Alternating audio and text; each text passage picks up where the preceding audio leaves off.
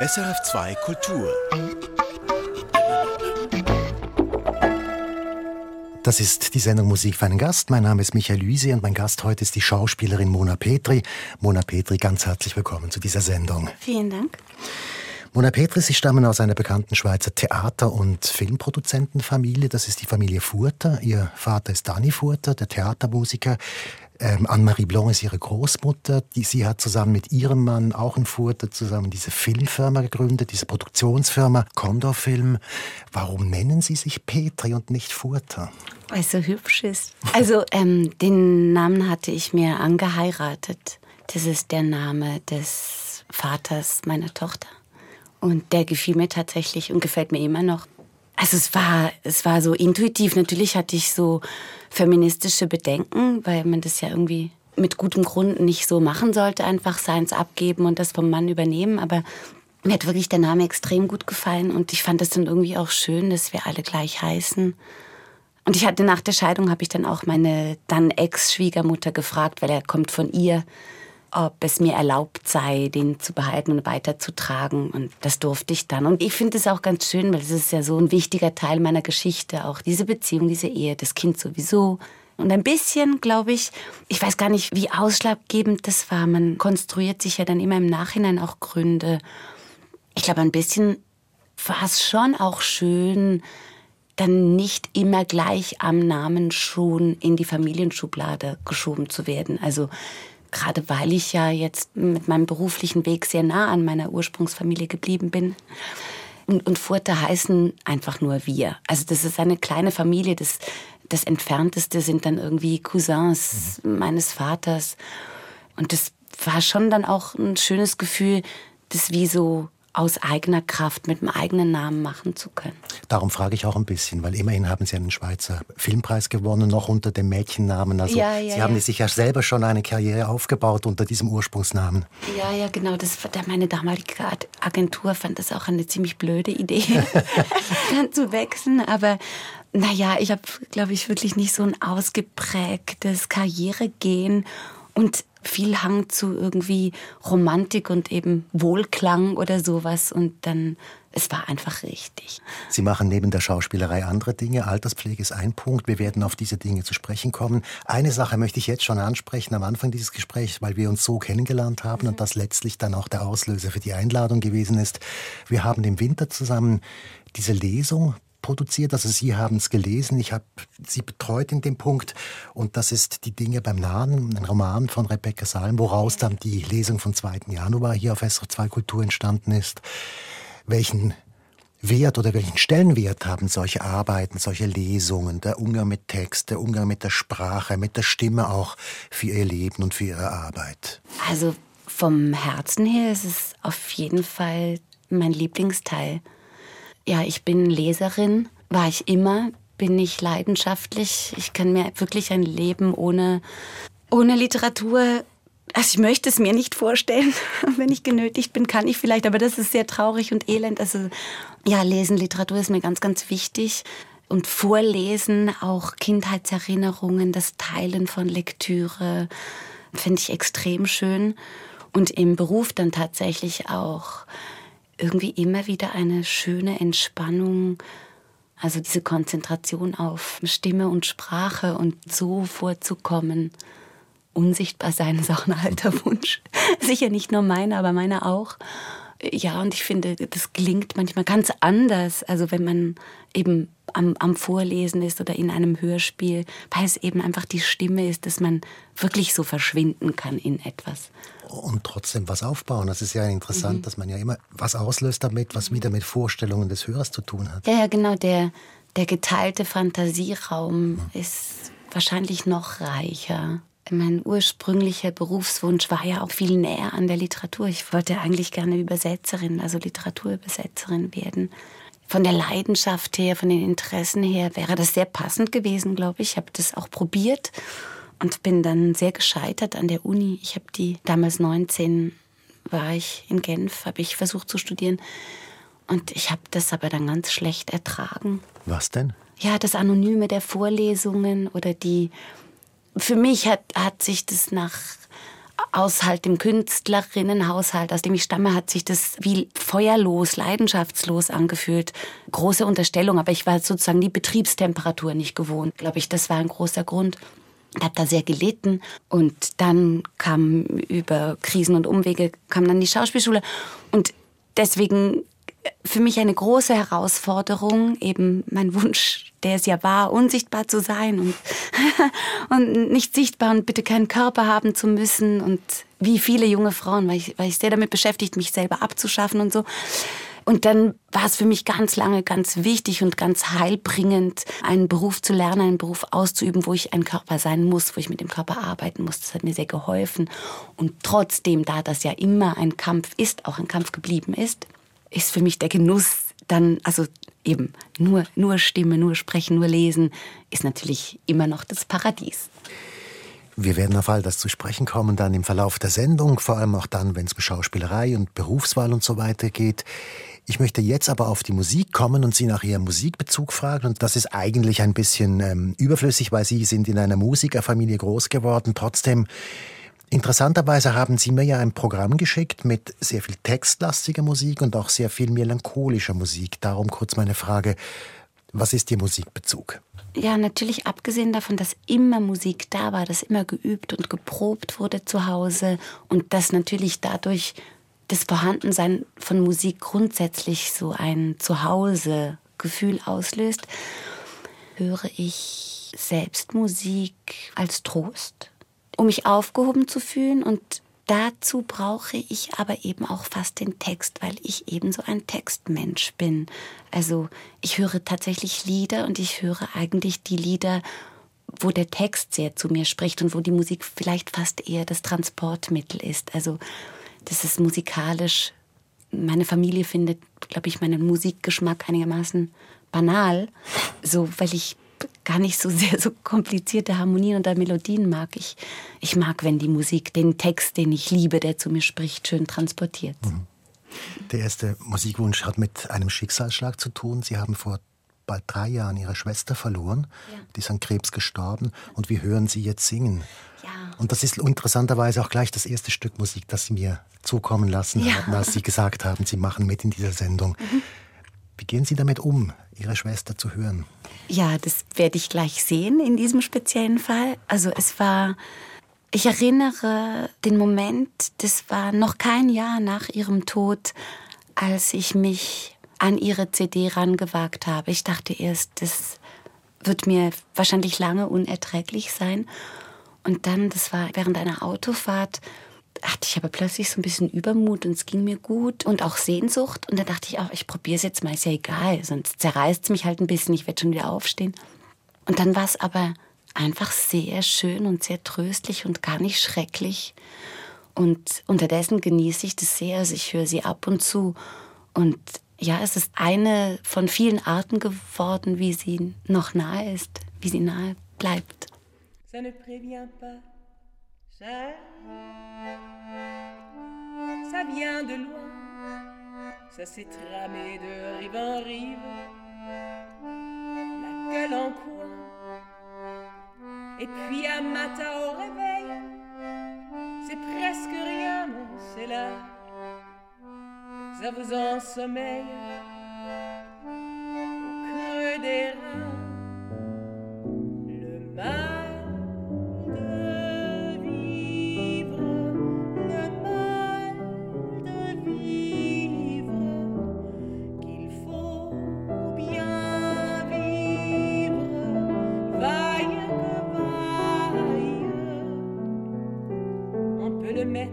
ou comme un bijou à la main, comme une fleur en boutonnière ou juste à la pointe du sein. C'est pas forcément la misère, c'est pas Valmy, c'est pas Verdun, mais c'est des larmes aux paupières au jour qui meurt, au jour qui vient. Ils ont beau vouloir nous comprendre, ceux qui nous viennent les mains nues, nous ne pouvons pas les entendre, on n'en peut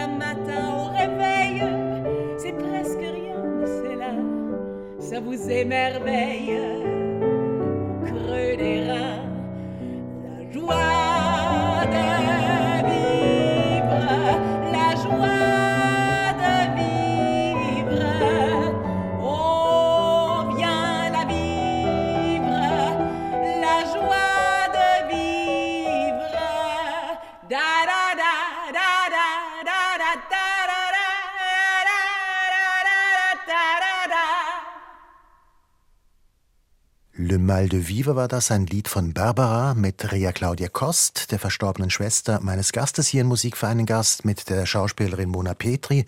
Begleitet am Klavier hat der Vater der beiden Frauen, Daniel Furter. Mona Petri, Sie waren sehr, sehr nahe dran in dem Moment, wo Ihre Schwester gestorben ist. Wie ging es Ihnen dabei?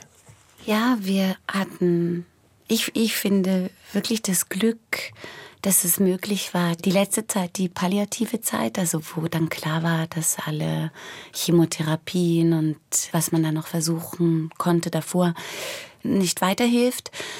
Das konnten wir zu Hause machen.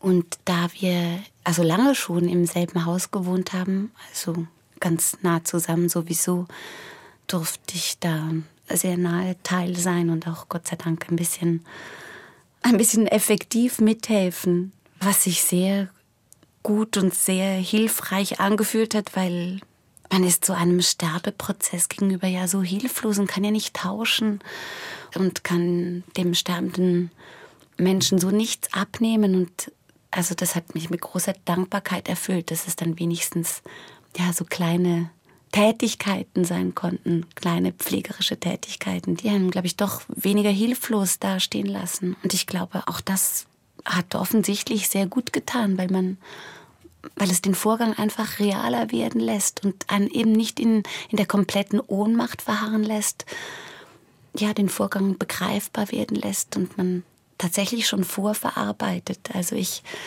wenn ich uns alle jetzt so, die ganze Familie so anschaue, ihre Kinder, ihren Mann, meine Eltern, meine Kinder, mich, dann denke ich, wir machen das so gut. Wir, ja, wir stehen sehr gut irgendwie wieder da, haben das wirklich gut verpackt. Und das hatte, glaube ich, auch damit zu tun, dass wir es in echt erleben durften. Abgesehen davon, dass es auch viel damit zu tun hat, dass Rea das einfach auch ganz toll geführt hat, dass sie uns ganz toll geführt hat in diesem Prozess. Was heißt das? Sie hatte eine wahnsinnig tolle Klarheit. Sie konnte sagen, das ist jetzt noch wichtig, das ist nicht mehr wichtig. Ähm, sie hat sortiert Themen, die noch besprochen werden sollten, andere, die sie für unwichtig erklärt hatte. Ja, sie hat diesen Prozess sehr bewusst, sehr nah mit uns geführt, also auch sehr transparent, auch, auch mit den Kindern. Also ja, unvergesslich sind diese Abende, als sie noch ein bisschen Kraft hatte, manchmal für ein, zwei Stunden aufzustehen. Da gab es Hauskonzerte noch, da konnten die Kinder noch wünschen, welches Lied jetzt zum letzten Mal noch gehört werden wollte. Und dann war mein Vater da und hat gespielt und dann kamen eben zum Beispiel noch die Barbara-Lieder oder so. Und das war natürlich, also von einer unglaublichen Größe, wahnsinnig traurig und wahnsinnig schön, wahnsinnig erfüllend. Und dass sie das alles zugelassen hat, dass man so bewusst Abschied nehmen kann, weil sie kein Bedürfnis hatte zu verdrängen. Ich habe auch nicht erlebt, dass sie bitter war oder gehadert hat. Sie war wahnsinnig stark darin zu akzeptieren und das hat uns natürlich mitgenommen und hat es uns extrem viel leichter gemacht. Was mich überrascht, wenn ich Ihnen zuhöre, ist das Wort dankbar. In dem Zusammenhang haben Sie nie gehadert damit oder Angst davor gehabt, sich dieser Sache zu stellen? Das hatten Sie nie. Doch, ich glaube, meine Art, mit Angst umzugehen, ist von Natur aus offensiv. Also ich glaube, ich gehe dahin, wo meine Angst ist. Es hat sich gezeigt, dass das für mich eine ganz gangbare Strategie gegen die Angst ist, schlussendlich einfach reinzugehen. Ja. Ich, ich weiß nicht, ob es immer richtig ist, aber es ist jedenfalls mein Impuls. Also möglichst nah ran. Und meistens ist es so, dass die Dinge aus der Ferne und als abstrakter ähm, unheimlicher sind. Und wenn sie berührbar werden, wenn sie nah werden, wenn man sich dem stellt, wird es meistens handhabbarer, so meine Erfahrung. Und ich hatte ja das, auch das war ein glücklicher Impuls, den ich irgendwann früher im Leben hatte, eben Altenpflege zu lernen und da zu arbeiten und dadurch natürlich auch dem Tod, dem Sterben in ganz vielen Varianten zu begegnen, ganz oft. Und halt in einem Pflegeheim bei so alten Menschen auch auf eine Art, wo der Tod ja nicht so ungebeten kommt und eigentlich nicht diesen ganzen Schrecken hat. Also ich habe, ehe meine Schwester zum Sterben krank wurde, hatte ich viele sehr angenehme Begegnungen mit dem Tod, weil er erwünscht war, weil er sanft kam. Also da war ich auch sehr dankbar, dass ich diese Erfahrung schon hatte, dass Tod an sich erstens nicht etwas komplett Fremdes war und auch vor allem, dass mir der Tod schon in vielen recht freundlichen Gestalten begegnet war bis dahin. Und wie geht es Ihnen heute jetzt, wenn Sie an Ihre Schwester denken, vielleicht noch um das Thema abzuschließen? Ich glaube schon, dass die Dankbarkeit überwiegt. Mein Vater hat es schön gesagt, weil ich irgendwann mal Furcht hatte. Also ich hatte große Furcht, dass er daran zerbricht. Und dann habe ich, glaube ich, irgendwann so was Ungeschicktes gefragt, wie ob er sich überhaupt noch an was freuen kann oder so. Und dann hat er mich sehr korrigiert, sehr heftig und gesagt, nein, natürlich freut er sich an ganz vielen Dingen und er ist unendlich traurig und erschüttert, aber die Dankbarkeit, dass er so viele Jahre mit diesem wunderbaren Menschen teilen konnte, dass er Rea aufwachsen gesehen hat, mit ihr Musik gemacht hat, das sei doch immer viel lauter und viel stärker und das müsse auch so sein. Und ich glaube, das ist bei mir auf jeden Fall auch so. Wir hören mit der Musik. Schön. Ein Lied von Anne Sylvestre, und zwar äh, Les gens qui doutent. In einer Version allerdings mit Colin Rio, eine andere Version. Genau. Was steckt hinter diesem Wunsch? Ach, dieses Lied liebe ich einfach extrem, was den Text angeht. Das hätte ich gern geschrieben. Das spricht mir aus der Seele. Oh, es geht um zweifelnde Menschen, oder? Ja, genau. Also die, die, ich liebe die Leute, die zweifeln, all die durchs Leben stolpern, die nicht richtig klarkommen, die die Dinge falsch machen, die nicht so sind, wie man sein sollte, denen es nicht gelingt. Es ist ähm, ein Liebeslied an an die Stolpernden. Ja.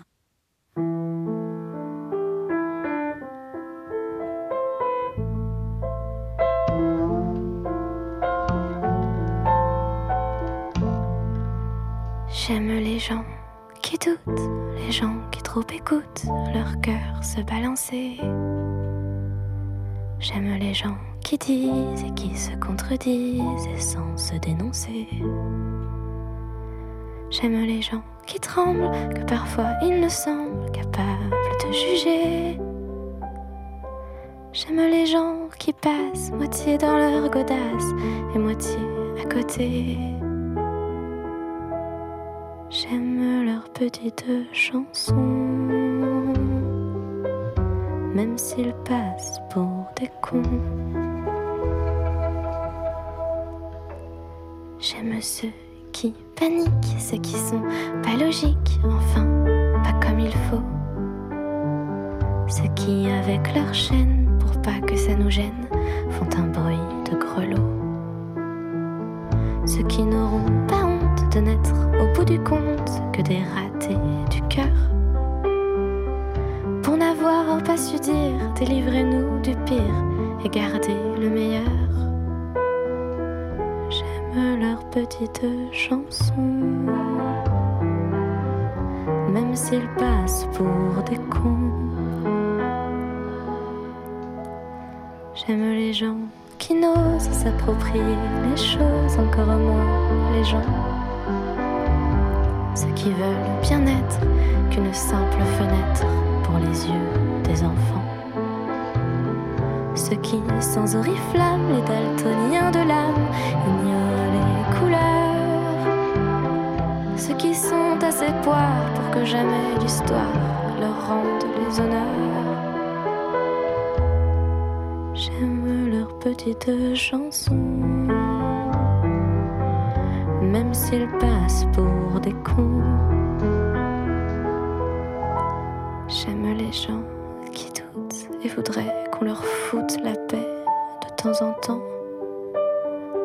et qu'on ne les malmène jamais quand ils promènent leurs automnes au printemps. Qu'on leur dise que l'âme fait de plus belles flammes que tous ces tristes culs. Qu'on les remercie, qu'on leur dise, on leur crie merci d'avoir vécu. Merci pour la tendresse.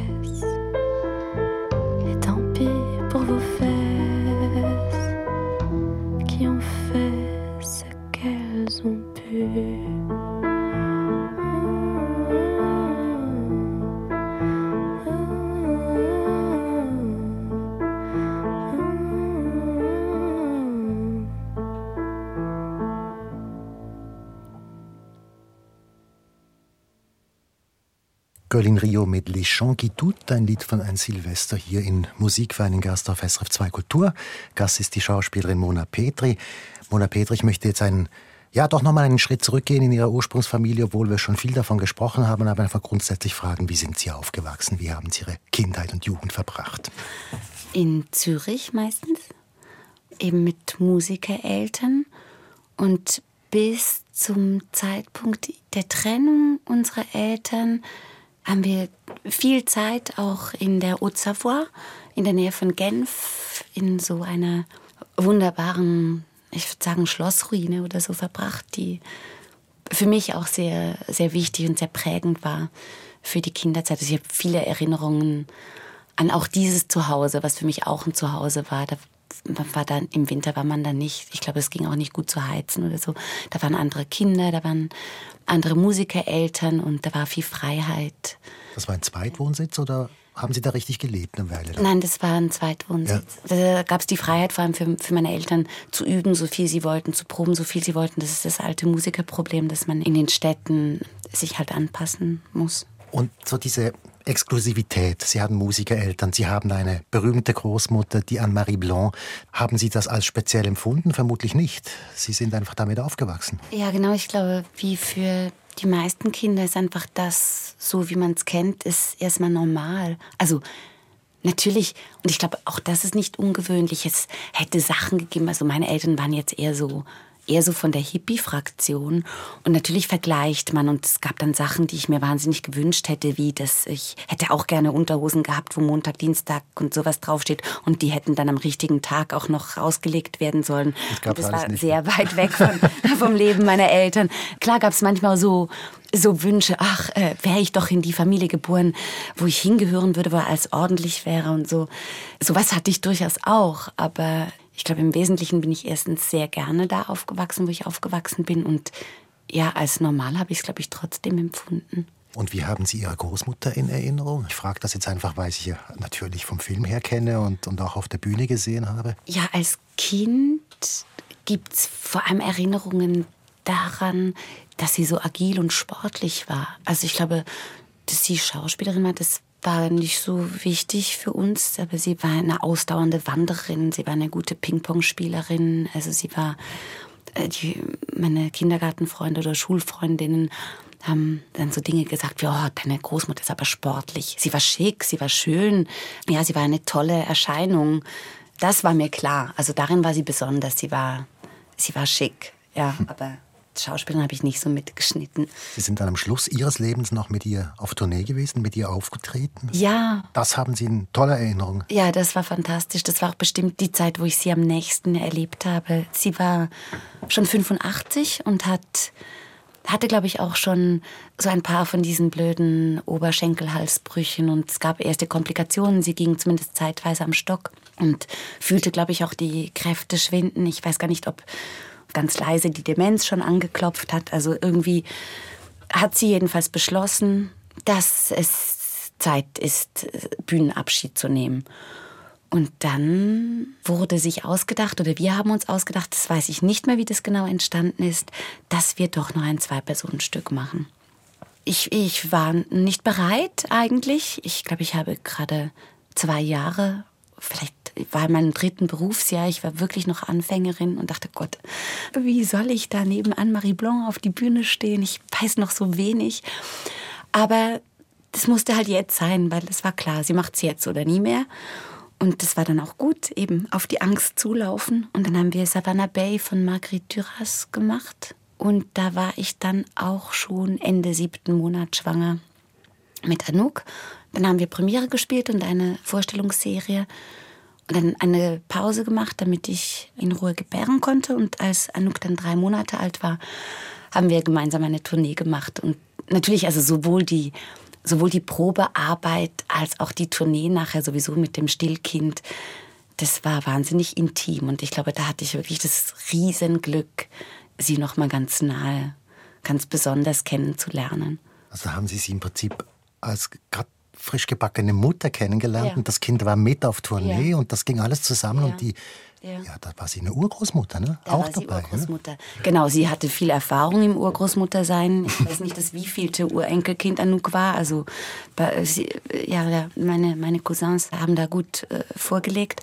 Aber das war auch auch sehr, sehr besonders und sehr schön für mich, mit welcher Selbstverständlichkeit sie mit diesem Baby in der Garderobe umging und das einfach total normal fand, dass das zusammengeht, also dieser Beruf und Muttersein, dass man halt bis zum Moment, wo man auf die Bühne geht, stillt man und dann spielt man anderthalb Stunden und dann kommt man zurück und gibt die andere Brust und das ist alles schon in Ordnung so und, und passt. Also ja, ich glaube, das hat mir für diese Kombination, diesen Beruf zu haben und Mutter zu sein, hat mir das viel so Startvertrauen gegeben. Weil es einfach kein Aufheben, es ist einfach normal. Wie sind Sie es eigentlich geworden, Schauspielerin? Sie haben ja mir vorhin gesagt, dass Sie eigentlich lieber Übersetzerin geworden wären und dass Sie da mit der Universität und dieser Art von akademischem ja. Umgang Schwierigkeiten hatten. Und logisch, Sie haben natürlich dann eine Möglichkeit, weil Sie das kennen von von, von der Familie her Schauspielerin zu werden, aber wie haben Sie es denn umgesetzt? Ja, klar, also wahrscheinlich war es irgendwo angelegt. Ich habe auch als Kind gespielt, so grundsätzlich immer gern gespielt, dass irgendwie war da so ein Boden in mir angelegt, aber so auf der bewussten Ebene habe ich immer gesagt, nein, also auf gar keinen Fall, auf, auf, gar keinen Fall. Und was soll ich überhaupt beim Theater? Also das war übrigens auch etwas, mein, was meine Großmutter immer gesagt hat. Auch wenn sie mich als Kind spielen gesehen hat, meinte sie, doch, es ist nicht so, dass du das nicht kannst. Du machst es wunderbar, aber du bist nicht der Typ, weil für diesen Beruf muss man zwar sehr durchlässig sein, was du bist, das ist ja keine Frage, aber man muss auch eine richtig dicke Haut haben, sonst geht man kaputt und das hast du nicht. Und ich glaube auch nicht, dass du das je bekommen wirst. Und da hatte sie natürlich total recht, das habe ich auch nie bekommen. Es ging dann bis jetzt auch ohne. Ja, wollte gerade fragen, also Sie sind schon länger dabei. Ja, genau. Jusqu'ici tout va bien. Genau, Tag für Tag, Woche für Woche, ja. Ähm, und dann, also der Auslöser nach meinem Scheitern an der Uni, was durchaus zu einer Lebenskrise geführt hat, damals mit 19, ging ich einfach zurück wieder Kellnern und halt Jobs machen, bis mir was Besseres einfällt. Und das ist eine schöne Geschichte, die erzähle ich gerne. Das war im, im Zürcher Niederdorf, habe ich da gekellnert und immer zwischen 10 und 11 Uhr morgens ist Dora Kostner, die Literatin, Dichterin, bekannte Ex-Prostituierte aus Zürich mit ihrem Hund Gaddafi. Und mit der entsprechend, also der Hund hieß ja Gaddafi, weil sie war eine Provokation und wollte auch eine sein. Ganz besondere Dame, kam für ihren Weißwein. Meistens war das Lokal dann noch leer. Und irgendwie mochte sie mich. Da hatte ich Glück, weil ich glaube, es war nicht sehr lustig, wenn sie einen nicht mochte.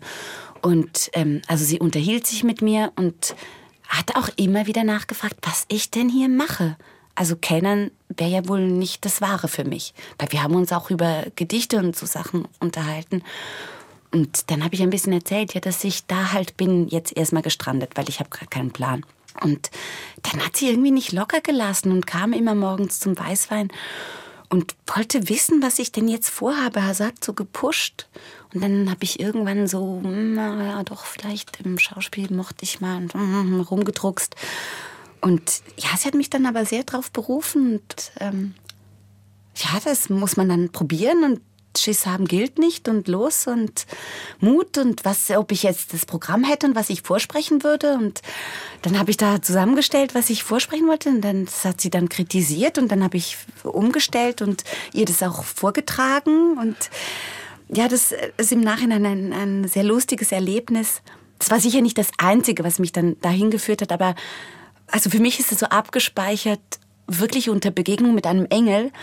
Und was ich daran sehr mag, ist, dass Dora Kosnap wirklich ein sehr unglaublicher Engel war. Also alles, was man sich unter Engel vorstellt, sieht anders aus, riecht anders, klingt anders. Und das ist mir aber oft im Leben passiert. Also die Engel, die mir begegnet sind, und das waren Gott sei Dank einige, und hoffentlich werden noch welche kommen, aber die waren immer weit weg vom Klischee. Und was bedeutet Ihnen jetzt die Schauspielerei? Ich glaube, für mich war Schauspiel eine gute Wahl, weil es so schwierig war, weil es eigentlich all meine Schwierigkeiten abgedeckt hat. Ich hatte das am Anfang des Gesprächs schon gesagt. Ich war als junge Frau extrem damit beschäftigt, mich abzuschaffen, also mit Anorexie und allen möglichen Mitteln. Und ich wollte nicht da sein und äh, einen, einen Körper zu haben, sichtbar zu sein, das ach, ich hatte keinen guten Umgang damit. Äh, das war nicht schön. Und eine Ausbildung machen zu dürfen oder dann einen Beruf ergreifen zu müssen, der mich erstens dazu zwingt und das zweitens aber auch umwertet. Also der mir das Geschenk macht, dass ich zwar das vielleicht alles hasse, was mein Körper ist oder wie der spricht zur Welt, dass ich das vielleicht nicht liebe, aber dass das so viel kann. Also, dass das zu anderen Menschen sprechen kann, dass ich den benutzen kann, dass der ein ganz wunderbares Instrument sein kann. Das hat mir extrem viel geschenkt. Also, und ich bin immer noch sehr, sehr glücklich, dass ich gescheitert bin an der Uni, weil das hätte sicher meinen Neigungen und Fähigkeiten extrem entsprochen, so ein Phil-1-Studium. Und dass ich da so gestolpert bin, war aber, glaube ich, für mich ein Riesenglück und dass ich dann eigentlich einen Weg ähm, suchen musste, der viel schwieriger war, aber mich sehr viel vollständiger und lebensfähiger, glaube ich, gemacht hat. Und ich glaube, das hat ist auch mit ein Grund, warum ich den Beruf immer noch liebe nach all den Jahren. Und es gibt einfache Berufe, es gibt auch einfache, ja, so Lebenswege oder einen einfachen Alltag, gerade mit Familie, in, als diesen Beruf. Und ich glaube, ich hänge sehr dran, weil ich Oh, weil er mir so viel geschenkt hat. Kommen wir zur Musik. Ja. Dota Kehr steht auf dem Programm eine deutsche Liedermacherin mit dem Lied Floß. Das ist ein Lied, also Dota Kehr liebe ich sowieso sehr. Ich habe sogar das Glück, sie persönlich zu kennen über meinen Ex-Mann, der mit ihr eine Band hatte in Gymnasiumszeiten. Dota Kehr hatte auch an unserer Hochzeit gesungen. Ähm, und dieses Lied Floß, ähm, da geht es um die Schlaflosigkeit. Und ähm, da in dem Club bin ich immer auch. Im Club der Schlaflosen, ja. Und deswegen ist das für mich auch ein, ein großes Trostlied, wie es immer ist. Also wenn man so Dinge hat in sich rumschlummern, die man aber selber nicht gut formulieren kann und dann kommt jemand und formuliert sie für einen, dann fühlt man sich ja wieder so geborgen im großen Ganzen und gehört irgendwie dazu. Und Floß macht das für mich.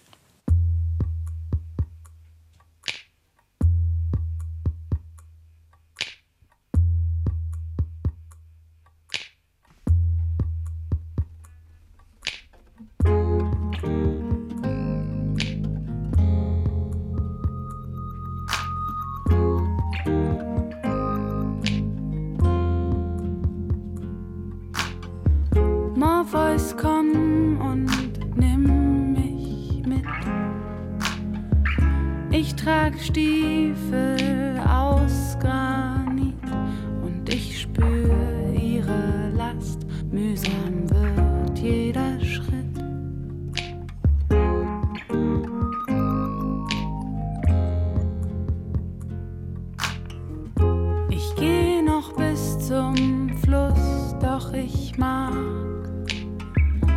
nicht mehr weiter, es reicht für den Tag. Hier mach ich Rast, bitte komm, bitte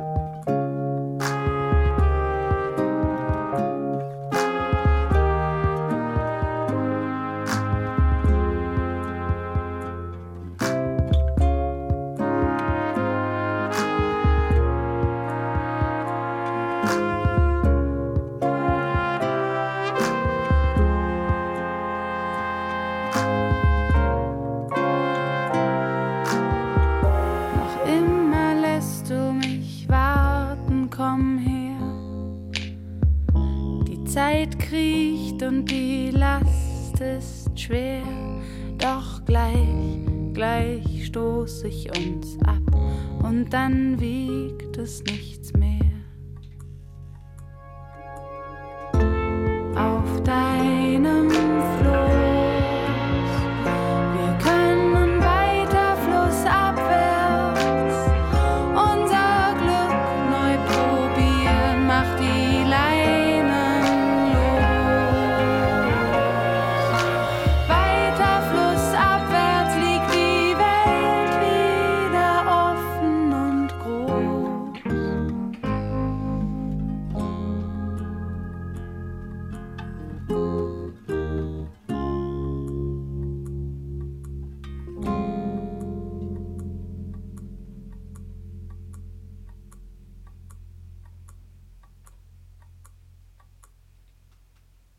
War das mit Floß hier Musik für einen Gast auf SRF 2 Kultur.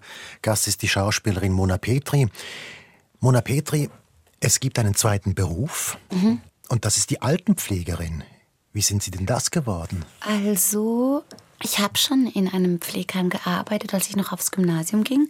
Damals konnte man das gut ohne Ausbildung machen, das war nicht gefordert. Und da habe ich, glaube ich, immer Sonntagabend einfach so als Hilfe war ich da mit dabei zum ins Bett bringen oder so. Das habe ich damals schon gern gemacht. Und sowieso Pflege war etwas, was immer irgendwo da war. Ich glaube wirklich, das würde ich so vom Schauspiel nicht sagen, ja. Ich glaube, dafür habe ich eine Begabung. Mhm. Und dann habe ich das aber gelassen mit der Pflege auch, weil ich irgendwie dachte, das ist ein bisschen gefährlich, wenn man da so einen Hang dazu hat, läuft man ein bisschen Gefahr. Also dachte ich jedenfalls für mich, ich möchte das nicht auf andere Menschen stülpen, aber für mich habe ich gedacht, oh, ähm, ich, ich könnte mich sehr gut eben mit meinem Wunsch unsichtbar zu sein, einfach wie auch so hinter dieser Aufgabe so verstecken, so und dann nur so ein Secondhand Leben führen. Niemand sein müssen, nur jemand, der andere pflegt. Und das habe ich mir verboten. Und ich habe von mir gefordert, dass ich zuerst was anderes mache. Das hatte ich aber alles schon wieder vergessen, diesen alten Plan. Und dann war das der Ausschlag war dann die letzten äh, Wochen, Monate Leben und das Ende des Sterben meiner Großmutter, eben Anne-Marie Blanc. Und da, während des Vorgangs und danach, hat es mich so bedrückt und belastet und falsch gedünkt, dass ich keine Ahnung habe, dass ich so wenig hilfreich sein kann. Also, dass ich irgendwie die Klingel drücke, wenn man irgendwie Einlagen wechseln muss. Und ich dachte, wie komisch ist das? Irgendwie, ich traue mich nicht, meine eigene Großmutter anzufassen, so richtig, weil ich nicht weiß, wie das geht. Und das schien mir einfach nicht richtig. Und das war dann auch das habe ich dann mit mir auch so verabredet, das passiert mir nicht mehr. Das nächste Mal, wenn jemand in der Nähe auf diese Art Hilfe und Pflege braucht, will ich wissen, was zu tun ist. Ich will das können. Das ist doch falsch. Das ist falsch, dass wir das nicht mehr können. Und das war der Grund, warum Sie diesen Beruf gelernt haben zusätzlich. Ja. Und ich glaube, da, da ist unsere Gesellschaft hat sich da auch wirklich in eine schreckliche Sackgasse manövriert. Also jeder, jeder, jede Mensch kann die kompliziertesten IT-Dinge, also ein Handy bedienen ist nicht so leicht, ein Fahrkartenautomat zu bedienen, das ist eine ziemlich hohe Kunst. Ja, alle müssen wir das können. Eigentlich kann sogar kein Haushalt mehr sein ohne Drucker und Tablet und all sowas. Die meisten Sachen kann man nur noch online und es wurde uns einfach so aufgezwungen, da so ein Wissen zu haben, weil man sonst gar nicht mitmachen kann. Und auf der anderen Seite können wir die einfachsten Pflegevorgänge nicht also weder für unsere Kinder noch eben für unsere älteren Angehörigen. Und das fand ich nicht passend für mich. Da, da wollte ich nicht, das wollte ich anders haben. Wie, wie verhalten sich jetzt die beiden Berufe zueinander? Sie haben gesagt, äh, Sie, Sie, Sie verbieten sich das jetzt erstmal, sich hinter einem Beruf zu verstecken, sondern die Schauspielerei muss auch wichtig sein. Also dann, das war damals, das war damals, mhm. als ich Schauspiel gelernt habe. Da habe ich mir ganz jung, habe ich mir befohlen, erstmal was anderes zu lernen. Es hätte eben auch das Studium sein können, was dann nicht geklappt hat, aber ich wollte nicht direkt in die Pflege, weil ich dachte, das ja, könnte mir so passen. Das liegt mir, das ist einfach der einfachste Weg und dann kann ich schön verschwinden. Und wie ist es heute, das Verhältnis zwischen diesen beiden Berufen? Also die, seit dem Tod meiner Schwester habe ich, glaube ich, gar nicht mehr gearbeitet. Ich glaube, die erste Corona-Welle, das war die letzte Phase, wo ich viel gearbeitet habe, weil da waren ja auch alle Hände dringend äh, benötigt in den, in den Pflegeheimen. Die zehn Jahre, die davor waren, da habe ich manchmal, manchmal gab es Zeiten, da habe ich 60 Prozent gearbeitet, manchmal nur ganz wenig, je nachdem, was, was anstand an Schauspiel. Und, und jetzt seither bin ich gar nicht mehr dazu gekommen, weil es im Moment ähm, so viel anderes gibt und auch in der Familie eben mit den, ja, mit den Kindern recht, recht wild geworden ist. Im Moment komme ich nicht zum Pflegen, aber es wird wieder dazu kommen, bestimmt. Also ich, äh, das fehlt mir auch. Und wie geht das organisatorisch? Also man kann ja in einem Heim nicht einfach mal da sein und nicht da sein. Ja, das war das große Glück, was ich hatte in dem Heim, in dem ich so lange gearbeitet hatte. Da hatte ich so wie einen festen Springervertrag. Also ich war so fixe Aushilfe und ich konnte mit zwei Monaten Vorlauf einfach die Tage oder Nächte angeben. Ich habe viel und gerne nachts gearbeitet. und ich konnte einfach angeben, wann ich arbeiten kommen kann. Und dann wurde ich da gebucht. Und wenn ich was anderes los hatte, dann konnten sie mich nicht buchen. Also da hatte ich viel Freiraum. Und das hat sich dann mit der Zeit, glaube ich, fürs Heim aber auch irgendwie ausgezahlt, weil ich ja schon so lange da war und die Leute kannte. Man musste mich ja nicht einarbeiten und ich kannte mich ja aus. Das war vom Vertrag her sehr, sehr schön.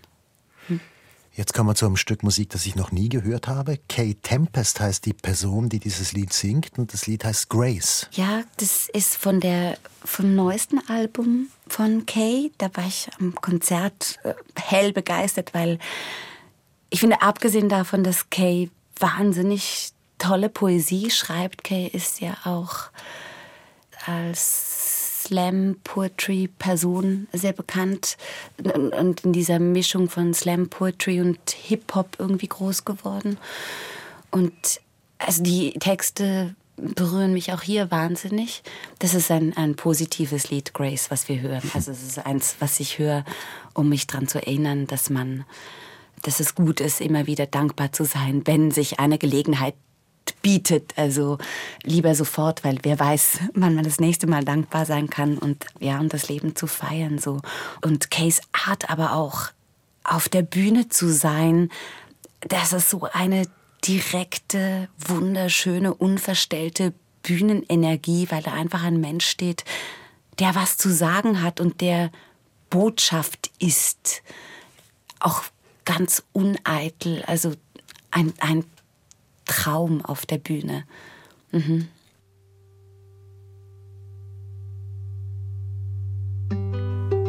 It was Grace, stunned by the last light of the sun. We were swimming in a green sea as deep as a drum. There are things I must record, must praise. There are things I have to say about the fullness and the blaze of this beautiful life. The beloved watched the world on its knees with an infinite degree of separation. That was something to see. And my friend told me death is like taking off a tight shoe. And when I stopped looking for me, I was able to find you. Right there where everything is transcendent. I can feel myself opening up, getting closer. No hope is enough. I've stopped hoping. I'm learning to trust. I came to under that red moon. I was completely crushed. Please use me. Please move through me. Please unscrew me. Please loosen me up. Make music with me. Make everything stop. Make noise and make silence with me. Make love. Let me be love. Let me be loving. Let me give love, receive love, and be nothing but love. In love and for love and with love. In love and for love and with love. Surrender. I do surrender. Move through me and feel me get out of the way and tune into something more deep and reflective than what's to be achieved or perceived or affected. What's my problem? I'm always drawn back to that wrestling match. Ten thoughts in the ring of my mind playing catch. I can't live for the noise in my head. I just want to dig a big ditch in the soil of my breath and bury my brain there.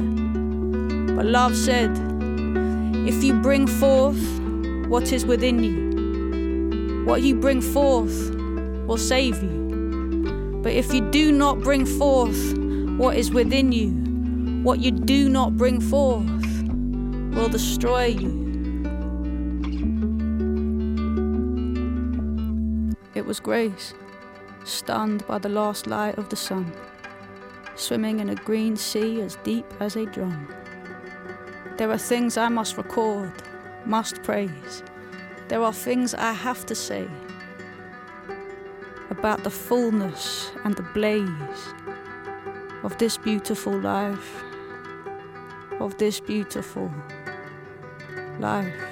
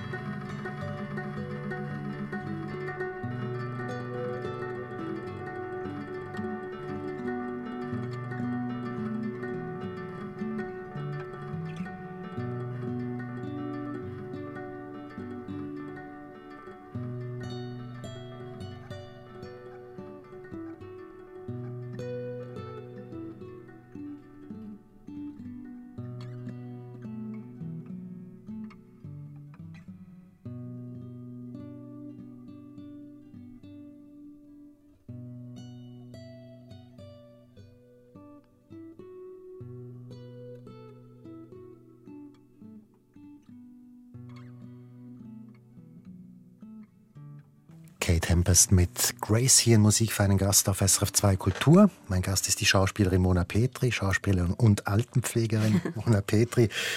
Ich möchte noch ganz kurz über Ihre familiäre Situation sprechen. Ich blicke da noch nicht ganz durch. Sie reden von Kindern. Ich weiß, dass Sie ein Kind haben, aber da gibt es noch die Kinder Ihrer Schwester und dann gibt es noch ein Pflegekind oder so. Mhm. Wie ist Ihre Situation zu Hause? Genau, also geboren habe ich einmal. Anouk, die jetzt 19 ist, die bei mir zu Hause noch lebt, die früher, also als Anouk klein war, haben wir zusammengelebt mit ihrem Vater und ich glaube, seit sie ungefähr sieben ist, lebt sie mit mir.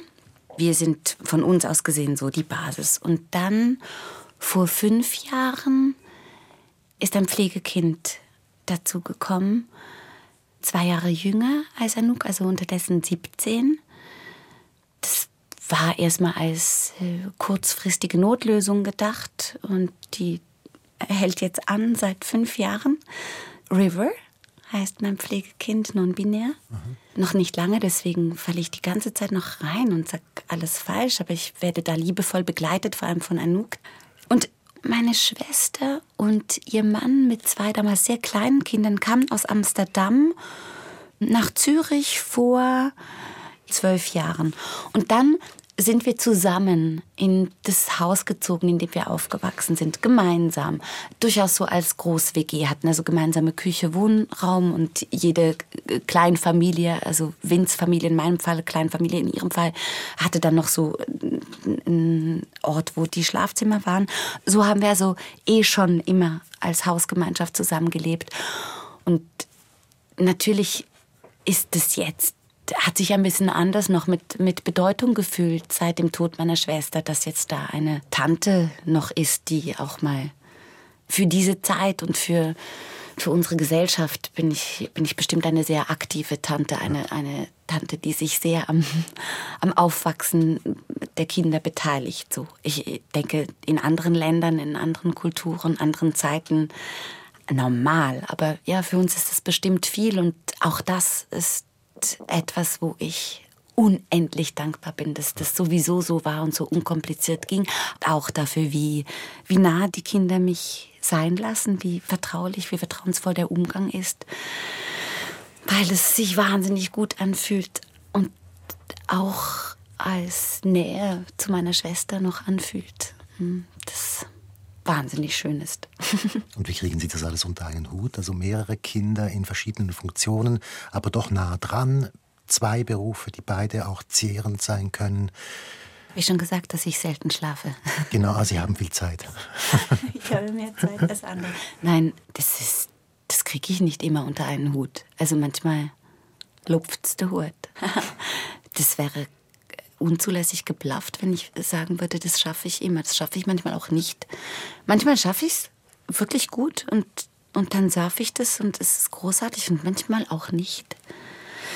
Also etwas, was ich gelernt habe, was viel Energie freisetzt, ist nicht alles die ganze Zeit hinterfragen, sondern eher zu machen. Also wenn ich mir nicht überlege, soll ich jetzt hier putzen oder soll ich jetzt das und das tun, sondern einfach, wenn ich den Gedanken schon habe, dann tue ich. Ja, ja und, und also was natürlich, und da fühle ich mich auch sehr, sehr glücklich, ich habe nichts in meinem Leben, was ich nicht toll und wertvoll finde. Also mit diesen jungen Menschen, nicht mehr Kinder, Zeit verbringen zu dürfen, sich also das ist ja auch eine Wahnsinnstankstelle. Pflegen ist auch etwas, was ich leidenschaftlich gern mache, Schauspiel auch immer noch. Also das ist natürlich dann auch, glaube ich, etwas anderes. Ich glaube, Dinge, die man nicht gern tut oder wenn man keinen Sinn drin sieht, die brennen anders aus. Und ich tue keine Dinge, in denen ich keinen Sinn sehe. Ich tue nur Dinge, in denen ich Sinn sehe. Wie glücklich bin ich, oder? Das ist großartig. Das können ja. nicht alle Leute sagen. Ja. Nein, da habe ich wahnsinnig, wahnsinnig Schwein. Wir kommen jetzt, und dieser Ausdruck stammt von Ihnen, wir kommen jetzt zum Quotenmann von dieser Sendung und zwar zu Wladimir Wisotsky. Ein Quotenmann. Und dahinter steckt noch eine Geschichte, die wir noch gar nicht angesprochen haben, die in ihrer früher Zeit gehört, in ihrer Teenagerzeit. Sie haben nämlich eine längere Zeit in Moskau verbracht. Genau, mit 16, 93 war das, war ich, also in der Zeit, wo man so ein Austauschjahr macht. Damals ging man nach Amerika und es gab auch keine Organisation für Russland. Ich wollte aber nach Russland und hatte großzügige Eltern, die fanden, ja, ja, mach doch was Dutsch. und dann habe ich dann nicht, das gab es eben alles nicht, nicht bei einer Familie oder so, aber ich habe ein Zimmer untergemietet in Moskau, 93, 94 und da Russland, die russische Sprache. Also ich liebte natürlich Russland und die russische Sprache schon extrem via Tschechow, der immer noch mein ganz großer Liebling ist. Und den wollte ich, das wollte ich einfach. Ich wollte den Original lesen können irgendwann. Und dann dachte ich ja, besser jetzt als nie. Und dann ging ich eben nach Moskau. Und dieses Lied, das habe ich auch nach langem Zögern ausgesucht, weil das muss man ja nicht weiter ausführen. Das ist ein bisschen schwierig im Moment, wo man mit seiner Russlandliebe hin soll. Aber ich fand dann erstens, dass es gerade aus der privilegierten Situation ja selber gar nicht leidtragend zu sein und ähm, im Schermezi in der Schweiz, also dass, dass eigentlich ähm, Sarkasmus, Zynismus alles ungültige Haltungen sind. Und ich verlange von mir, wenn ich schon so viel Glück und Privilegien habe, dass ich hoffnungsvoll bin. Weil Hoffnung, nicht dumme Hoffnung, nicht völlig naive Hoffnung, aber ein bisschen geerdete Hoffnung ist, glaube ich, einfach immer eine sehr brauchbare Währung. Dafür, finde ich, steht Wysotsky ganz toll. Das war ja alles verboten, was der gesungen und geschrieben hat. Als Schauspieler durfte der auftreten, aber seine ganze Lyrik war verboten und äh, die hat er aufgenommen. Da, die Gitarrenmusik kam, glaube ich, überhaupt nur, um, um ein Transportmittel zu finden für sein Schreiben, für seine Lyrik, die auch extrem systemkritisch war. Und das hat einfach überlebt im Untergrund. Hat sich das wie so, wie so Pilzfäden, hat sich das seinen Weg gebahnt und war da. Und deswegen steht es für mich auch so für die Hoffnung, dass da im Untergrund was ist und was hält und nicht nachgibt und vor allem, wenn, wenn das alles irgendwann hoffentlich bald weniger grauenvoll wird und, und einige auch von dieser Gehirnwäsche wieder aufwachen, dass es dann da ist, dieses Pilzgeflecht im Untergrund, diese Kraft, dieses, dieses andere, der Widerstand. Den gibt es ja, es gibt ja ein anderes Russland. Genau. Ja. Und dafür steht für mich dieses Lied. Dann hören wir jetzt Wladimir Wisotzki mit einem Lied, das auf Deutsch das Lied von der Erde heißt. Mona Petri, ich bedanke mich ganz herzlich für das Gespräch. Ich habe zu danken.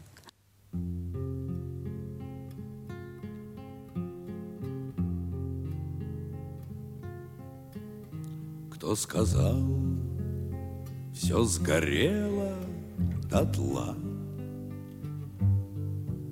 Больше в землю не бросите семя.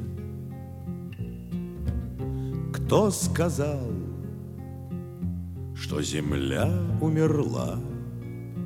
Нет, она затаилась на время. Материнство не взять у земли, Не отнять, как не вычерпать моря. Кто поверил, что землю сожгли? Нет, она почернела от горя, Как разрезы траншей легли, И воронки, как раны, зияют, Обнаженные нервы земли.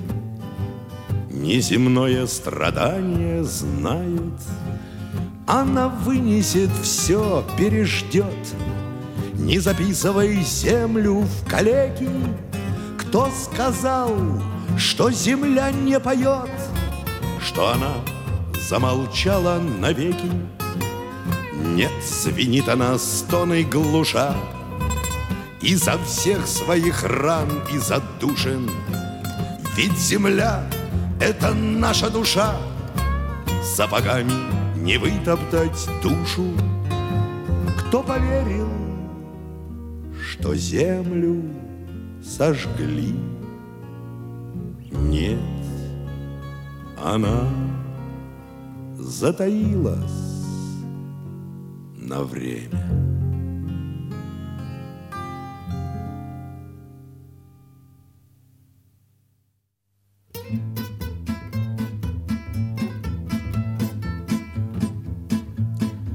Вдох глубокие руки шире, не спешите. Три-четыре, бодрость духа, грация и пластика.